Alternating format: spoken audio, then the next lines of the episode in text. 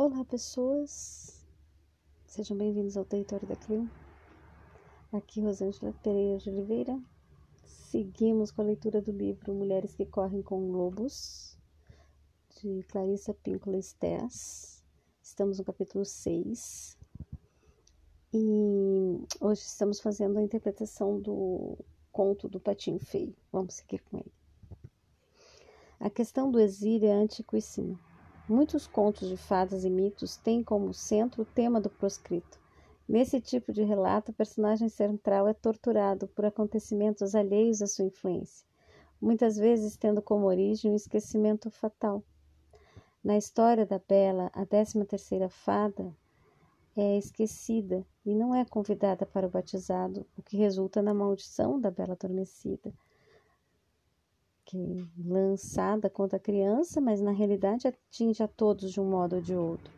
Por vezes o exílio é imposto por pura malvadeza, como no caso da madrasta que envia enteada pelo bosque escuro dentro no conto da vassaliça sabida. Em outros casos, o exílio é a consequência de um erro ingênuo. O deus grego Evaisto ficou ao lado da sua mãe, Hera, numa discussão contra Zeus, seu marido, Zeus se enfureceu e o atirou do alto do monte Olimpo, deixando-o aleijado e, e depois o baniu. Às vezes, o isolamento tem como origem algum pacto no qual se entra sem plena compreensão do que se trata, como na história de um homem que concorda em vagar como animal por um determinado número de anos a fim de ganhar uma grande quantidade de ouro e mais tarde descobre que, na verdade, entregou a alma para o diabo disfarçado.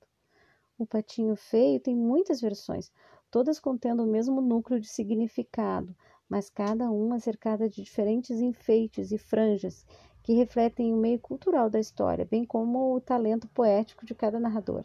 O significado básico que nos interessa nessa história são os seguintes: o patinho da história simboliza a natureza selvagem, que, quando forçada a enfrentar circunstâncias pouco propícias, luta instintivamente para continuar viva apesar de tudo.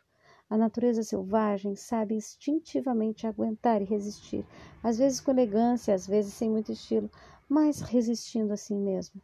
Graças a Deus por esse aspecto. Para a mulher selvagem, a continuidade é uma das suas maiores forças.